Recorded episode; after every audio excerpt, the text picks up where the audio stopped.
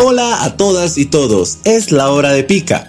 Continuamos con las clases por ATV Radio aprendiendo algo nuevo cada día.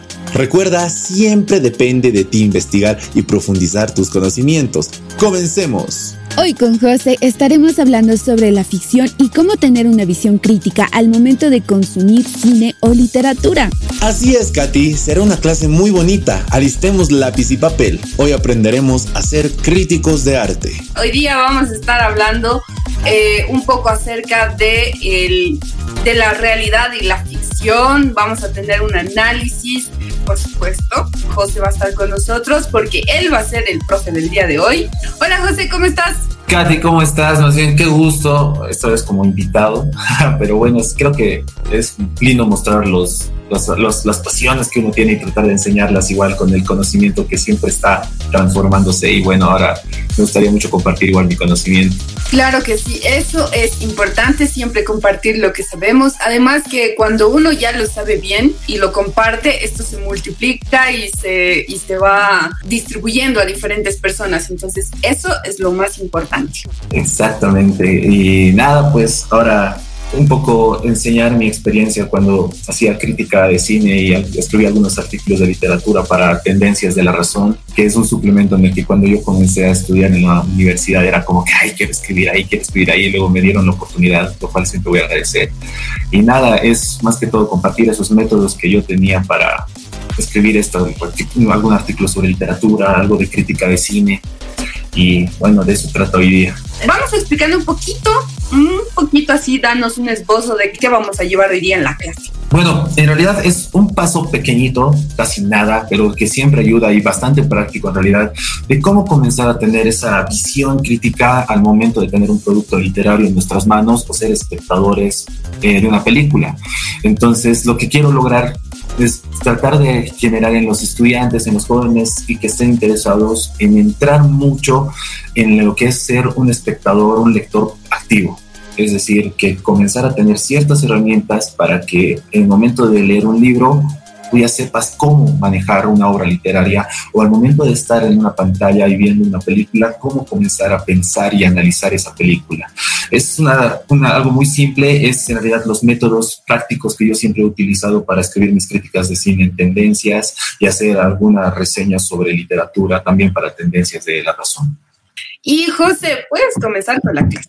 A ver, eh, bueno, este es el tema, se llama eh, realidad y ficción. Eh, cine y literatura. Bueno, aquí quiero hacer una, una aclaración súper buena, que es que en realidad estamos trabajando esta vez, la clase se llama realidad y ficción, porque tiene el sentido de hacer una diferenciación importante para dejar de ser lectores y espectadores pasivos y comenzar a adentrarnos más en la crítica. Entonces, lo primero que tenemos que hacer es siempre tener en cuenta que la realidad y la ficción son cosas totalmente distintas, pero no en el sentido de que estamos hablando de ciencia ficción, sino eh, que naves espaciales, robots, etcétera, sino que la ficción en realidad es toda una producción que se aleja mucho del género mismo de algún, algún ensayo, algún monólogo, etcétera, que se pueda hacer con el sentido de ser un poco más difusores de una idea. La ficción en realidad trabaja mucho en la creación, es un término de creación.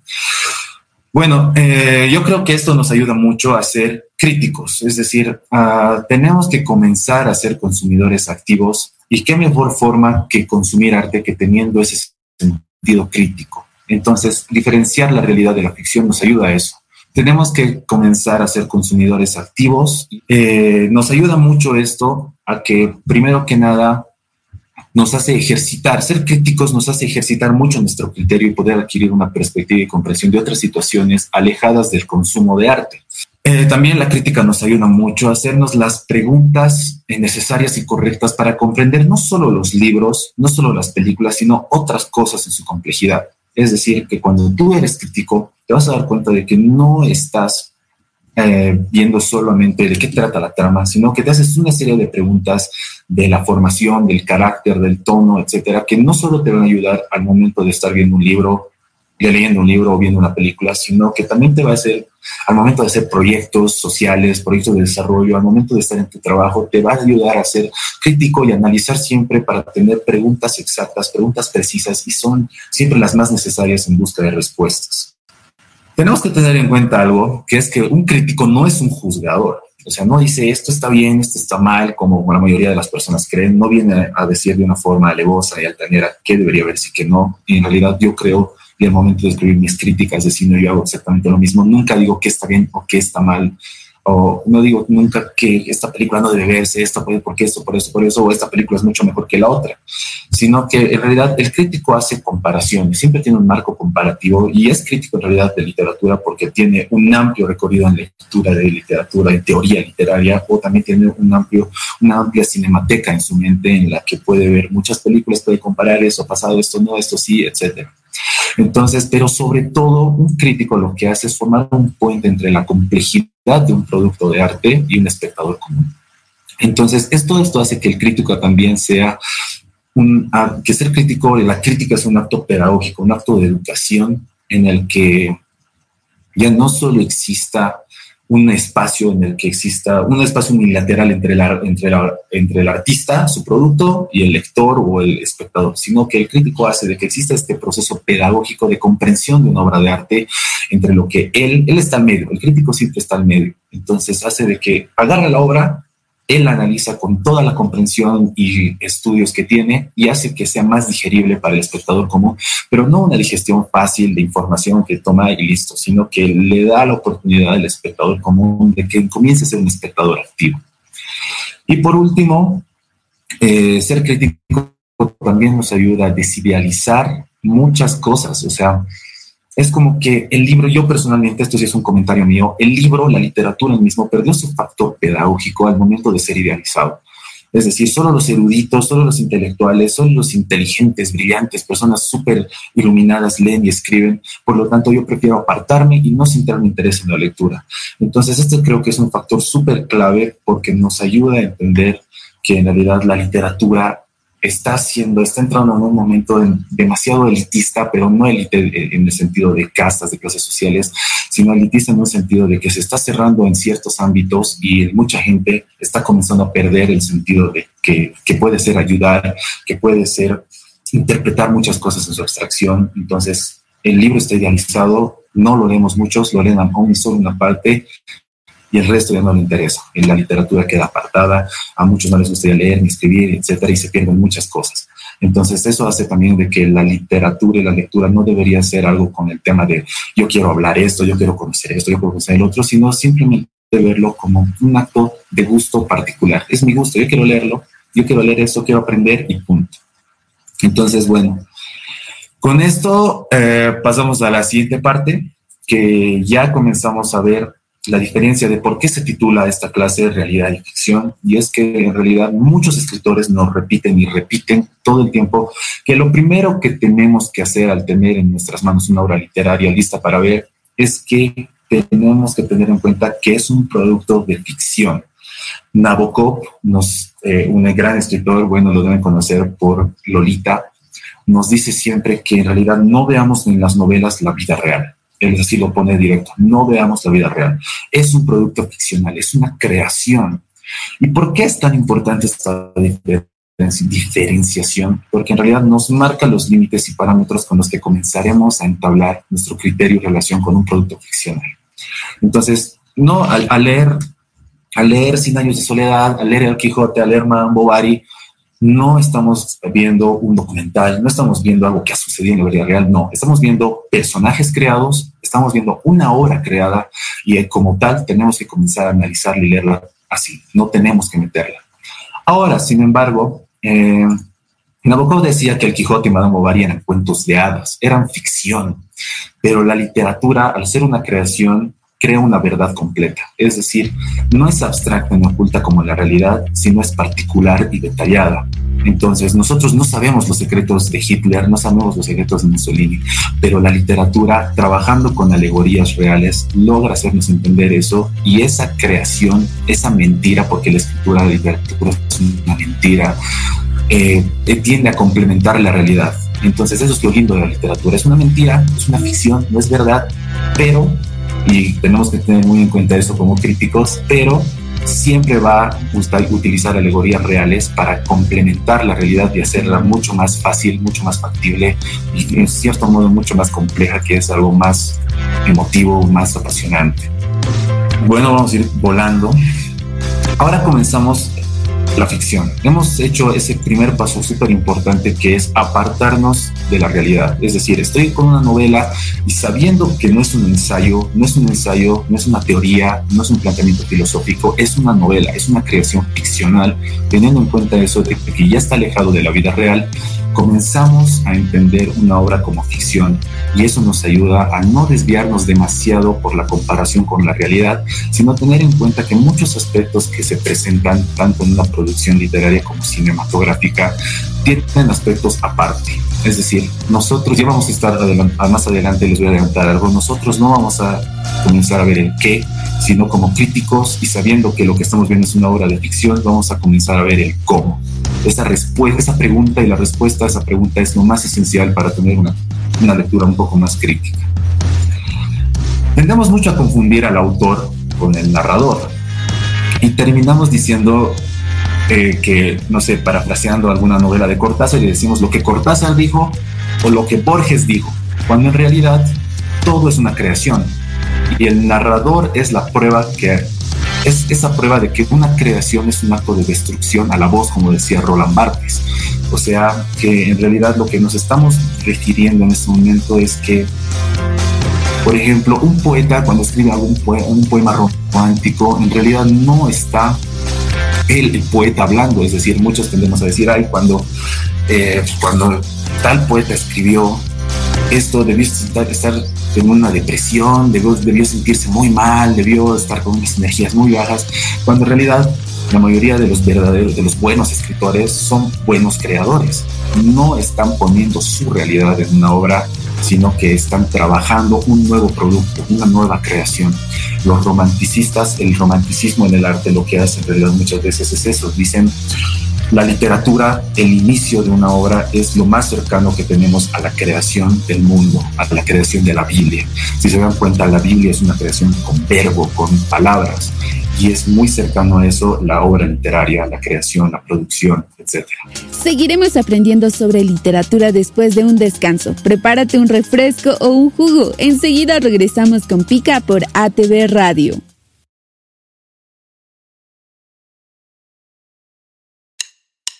Continuamos hablando de arte literario y cinematográfico. Continuemos siendo espectadores activos. Regresamos con las PIC clases. Entonces ya sabemos que la realidad está súper apartada de la ficción y ahora sabemos que la ficción es una creación y que no debemos confundir nunca el autor con, con, ya saben, con la voz narrativa, que es muy importante hacer esa diferencia al momento de comenzar a ser unos lectores críticos. La ficción es una creación, siempre. Ahora, Vamos ahora sí a la parte más importante, que creo que es esta, que es el, qué y el cómo. Es las dos preguntas que siempre cuando alguien lee una novela, siempre cuando alguien está con una obra literaria, lo primero que se responde y lo más fácil de responder siempre es el qué. Es decir, ¿de qué trata la obra? Para mí, es muy fácil hablar de que Cien años de soledad trata sobre la familia de los Buendía y todos los sucesos que suceden alrededor de Macón. Para mí es fácil decir eh, El Quijote trata de un viejo loco por leer muchos libros y que le pasan toda una serie de azares al momento de partir con la mentira de la que las obras literarias le dejaron. Eso no está en cierta forma, o sea, es bueno, no tiene nada de malo para empezar a hablar de la trama, pero como nosotros como lectores críticos que somos, tenemos que comenzar a entender que no es la respuesta pertinente en la que nos tenemos que centrar, sino que en realidad el cómo es nuestra pregunta, es nuestra herramienta, y por eso dice formas y herramienta crítica. ¿Por qué? Porque en realidad en el cómo vamos a saber cómo es que se trata una obra literaria o una película. O sea, por ejemplo, yo en este momento trato de hablar como si estuviera contando una anécdota sobre una novela. Les voy a contar sobre, eh, sobre, he leído esta novela y trata de esto y listo, pero en realidad ahí, al hablar, a centrarnos solo en la respuesta del que nos estamos perdiendo mucho de cuál es el factor y el sentido mismo de la literatura, que es el uso del lenguaje. Y por eso ahí está, la literatura se centra mucho en todos los personajes, contextos y sucesos se, se limitan al lenguaje y las palabras. Entonces, cuando nosotros nos preguntamos cómo, más que el qué, más que la trama, sino cómo es que está escrita esta, esta obra, nos vamos a centrar en temas de, estética, nos vamos a centrar en el, tono, el estilo, en la forma en realidad en la que es escrita. Vamos a ver cómo, es cómo están movidas los sujetos, el predicado, eh, los verbos, cómo están utilizados los adjetivos, y lo mismo pasa con el cine. El cine, después de todo, un crítico de cine tiene que saber que el cine es un arte en imagen. Y el sonido, el guion, las actuaciones, todo se está centrando mucho en solo la imagen. Si quieres escribir crítica de cine, siga a ti. Eh, José, yo tengo ahí una pregunta porque ya hemos hablado de la parte de la realidad y estamos hablando de la parte de la ficción y ahora ya estamos adentrándonos a esta fusión que se hace. Pero ¿qué pasa con los documentales? ¿Qué pasa con, estos videos que obviamente te hablan tanto de, obviamente, tener una parte de la, de la realidad, como tú decías, una alegoría de la realidad, pero que estas con la investigación se van ampliando y obviamente nos muestran algo mucho más real. El documental, vamos a dividir algo. La ficción es una creación, hemos dicho, y, y pertenece quizá a la parte ficcional de un género. Y existen después los géneros de difusión, en el que pueden entrar ensayos, pueden entrar libros de historia, pueden entrar percepciones filosóficas y pueden entrar los documentales.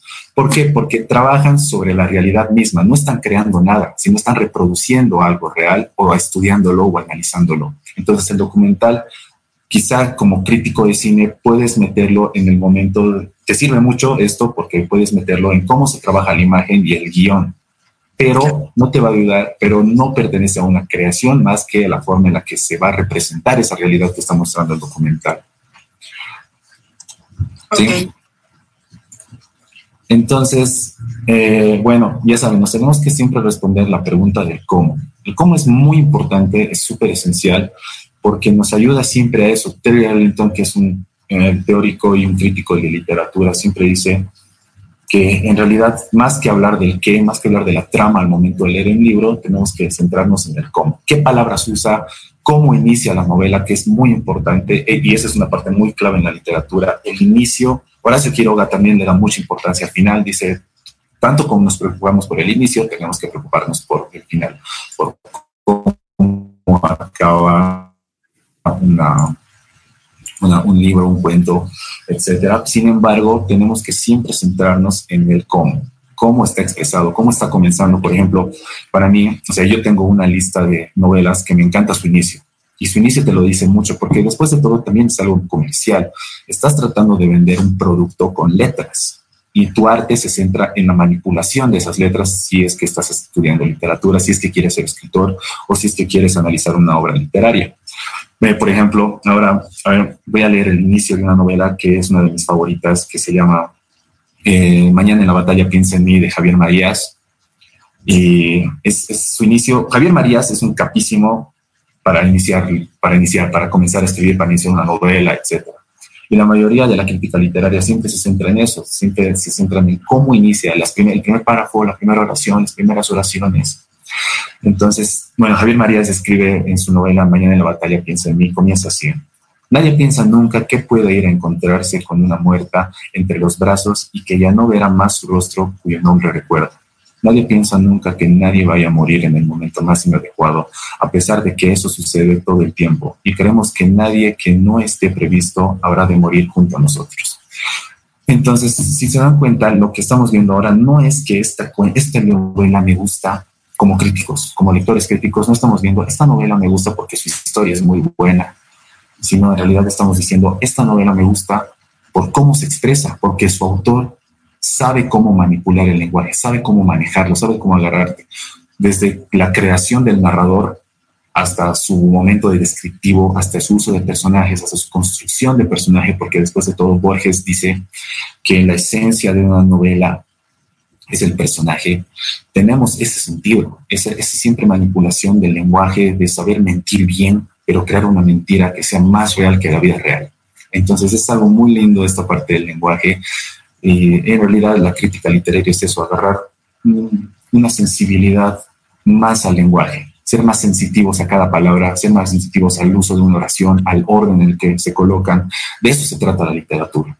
Y lo mismo pasa con el cine. El guion, el que muchas veces decimos el soundtrack de esta película es buenísimo, el guion es buenísimo, las actuaciones de estos tipos son excelentes, pero tenemos que tener en cuenta como críticos de cine de que todo eso en realidad son engranes, son partecitas de toda una maquinaria que es la imagen.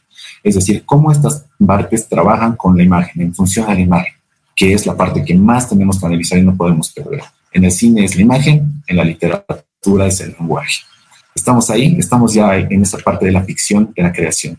vamos a pasar a la siguiente parte. Bueno, para comenzar con tips ficcionales y análisis de la literatura, eh, bueno, cuando hablas de teoría literaria, de crítica literaria, es casi imposible que no pases por Shakespeare o por Cervantes.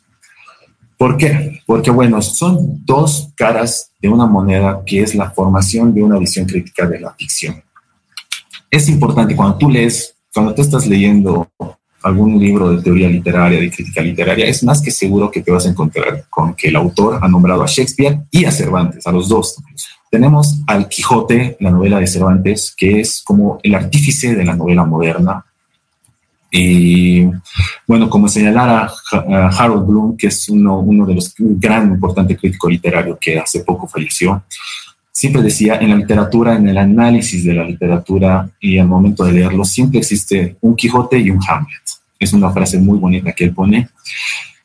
Y lo que te dice es eso, hablar de crítica literaria, sobre todo leerla, siempre consiste en pasar con estos dos autores. Y comenzando con el Quijote de Cervantes, bueno, el Quijote de Cervantes el Quijote es considerado el artífice de la novela moderna, una novela que rompe o delimita la épica, eh, la, épica, que era uno de los géneros más leídos, más escritos, más producidos en esa época. Y bueno, con épica nos referimos a si pueden escuchar, si pueden alguna vez leer el New Cid o si alguna vez han leído la Odisea o Liliada, con la épica siempre nos centramos en algo que es la humanización la deshumanización en realidad es la idealización del ser humano, del personaje. Entonces es muy importante esa parte, siempre dividir la, la novela de la épica, porque con la épica, ¿qué pasa? Troya se representa con Ulises, Esparta, Grecia se representa con, con Aquiles.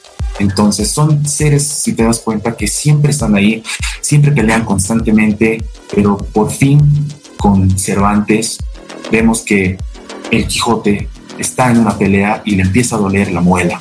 Empieza a ver el factor humano, empieza a ver ese sentido también de humillación y de perdición de la humanidad, porque tenemos que tener en cuenta de que hasta ese momento el mismo es una parodia, el mismo personaje de Cervantes, el, el Quijote, en realidad es un viejo loco por leer novelas épicas. ¿Y es, cuál es la épica? La épica, la epopeya es el género más leído en esas épocas y dice, no basta con esto, porque tenemos que comenzar a ver cómo es en realidad el ser humano. No podemos representarnos con Aquiles ni con Héctor, a hombres que son de extrema belleza, hombres que son casi inmortales, son invencibles, son idealizados. No, ahora nos presentan a Quijote, un viejo que está loco y que está en realidad saliendo al mundo para perder.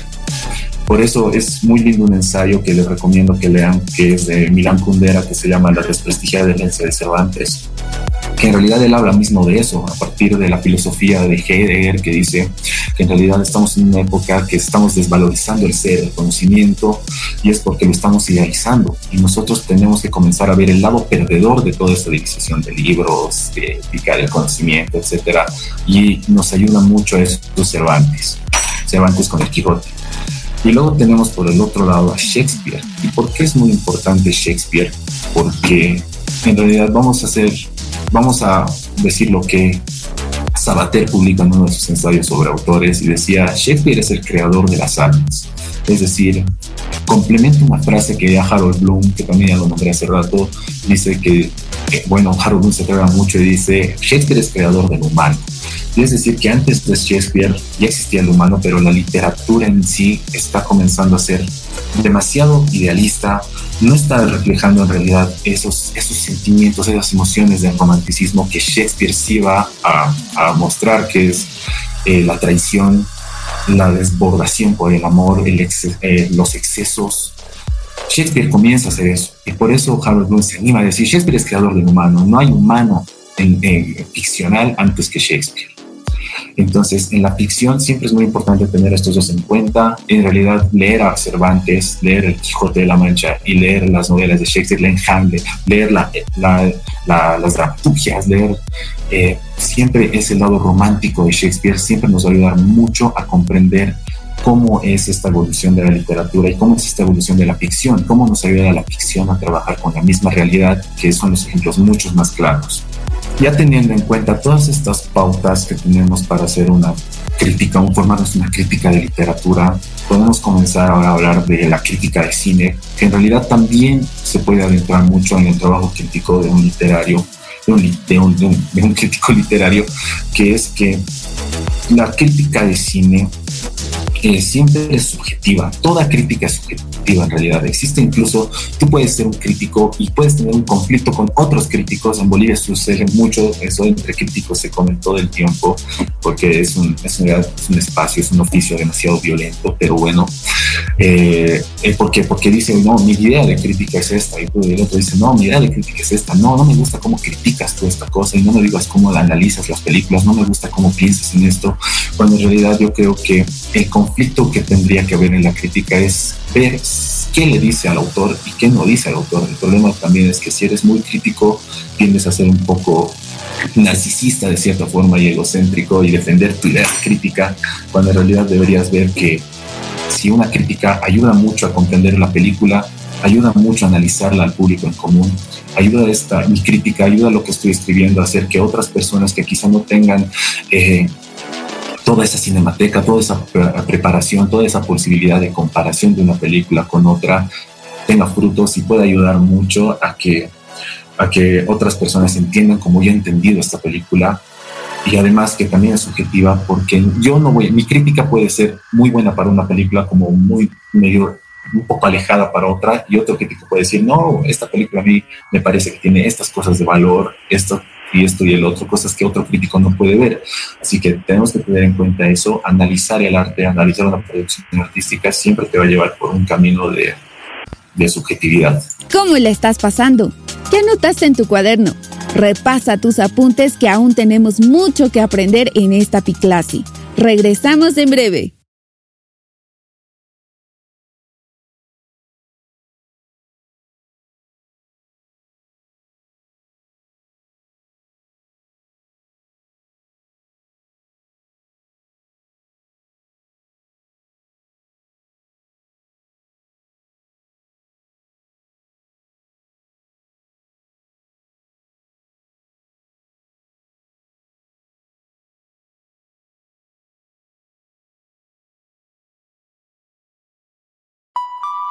Sigamos aprendiendo los aspectos de un libro y una película. Recuerda que la crítica no solo te ayudará a ser consumidor de arte activo, sino que también te da perspectiva de la realidad. Continuemos. Ahora, todo crítico siempre se pone eh, en una posición y las críticas casi nunca concuerdan. Es decir, eh, muchos críticos, muchos teóricos de la crítica de cine hablan de que el crítico tiene una visión demasiado política de la vida. Y es muy cierto porque te ponen en una posición ideológica al momento de hacer una crítica, al momento de reflejar sus ideas, al momento de, de expresar algo que ellos mismos han visto en una producción. Pero al momento de hacer esto con política no me refiero a que, bueno, hay un crítico de izquierda, un crítico de derecha, sino de que se pone en una posición más ideológica artísticamente. Es decir, que él, existen muchos paradigmas, existen muchas teorías para comenzar a hacer el análisis de una novela, de un libro, etcétera, pero eh, tú te tienes, tienes que comenzar a ponerte. En la literatura existían los formalistas, en la literatura, eh, y, bueno, los formalistas no se lo ponen ellos mismos ese nombre, sino otros que están de otro bando, que están con otra mentalidad, le ponen ese nombre a los críticos. Les dicen, ustedes son muy formalistas porque se dedican solo a ver el lenguaje, cuando existen muchas otras cosas, cuando existe algo más que el autor, algo más que la voz algo más que la estructura, el uso del lenguaje, etcétera. Entonces, esa es la parte más importante, creo, al momento de hacer una crítica de cine. Siempre engranar con la imagen todas las piezas del guion, el sonido, etcétera, y comenzar ahí a ver cómo se trabaja en la imagen. En el lenguaje, en la literatura. La literatura siempre es el lenguaje, la palabra, cómo se engrana la, la estructura, los personajes, todo con la palabra, con el uso de la palabra. Así que como críticos siempre tenemos que respondernos el cómo. Esa es la parte más esencial que creo que tenemos que quedarnos y guardarse siempre en, nuestro, en nuestra memoria cuando hacemos crítica de algo, obviamente todos podemos hablar y todos podemos opinar sobre un tema, un libro, una película. Y claro, desde nuestra perspectiva pues, puede ser que sea malo y puede ser que sea bueno también, pero ¿cómo podemos llegar... Eh, a fortalecer este pensamiento crítico en nosotros para poder realmente hacer una crítica válida cuáles serían los, los elementos o los estándares en los que nosotros deberíamos empezar a, poner nuestro, nuestra idea para poder generar una crítica. Eh, bueno, esto también, ya, ya lo dije, la crítica es muy subjetiva. En realidad es muy difícil llegar a hacer una crítica válida totalmente. Pero en mi idea, o sea, personalmente, yo con la idea misma que tengo yo al momento de escribir mis críticas y todo, es que creo que una crítica es más válida o es eh, o, sirve de una manera mucho mejor que otra, cuando en realidad tiene dos cosas. Una, que ha tenido un marco de comparación bastante bueno, es decir, ha hecho un análisis, ha dicho, quizás si en algo ha fallado esta película es porque aquí se puede hacer esto, se puede hacer el otro. Lo bueno de ser un crítico también es que eres un apasionado del arte y que comienzas a tener varias opciones para comenzar a hacer tu análisis. Y lo segundo, que creo que es lo más importante, creo que una crítica es muy válida y es más legítima cuando en realidad se ha encargado más que de deshacer a un, un, artista, más que deshacer a un director, más que deshacer a la misma obra, que existen muchos críticos que lo hacen, es que ha formado un puente entre el espectador común y la mente compleja del artista. Creo que cuando lo ha logrado escribiendo su análisis crítico de una manera muy buena, o sea, unir ese puentecito entre el espectador común que quizá no ha visto muchas películas, pero que le vas a hacer conocer más y la obra y la oportunidad de analizar esa obra es una crítica muy buena. Ya saben cómo debe ser una buena crítica. Y me quedo con esta parte tan importante. Es cuando el crítico ha formado un puente con el espectador, cuando le da una oportunidad para aprender e indagar más Espero que les haya gustado nuestra clase del día de hoy. Un gusto acompañarlos y aprender junto a ustedes. Así es, Katy, sigamos aprendiendo juntos. La educación no se debe detener y ahora más que nunca está en nuestras manos. Mucho gusto estar hoy con ustedes. Pica terminó por hoy, pero quédate atento a nuestras siguientes clases. ¡Chao! Este programa fue producido por la Casa de la Televisión Inteligente.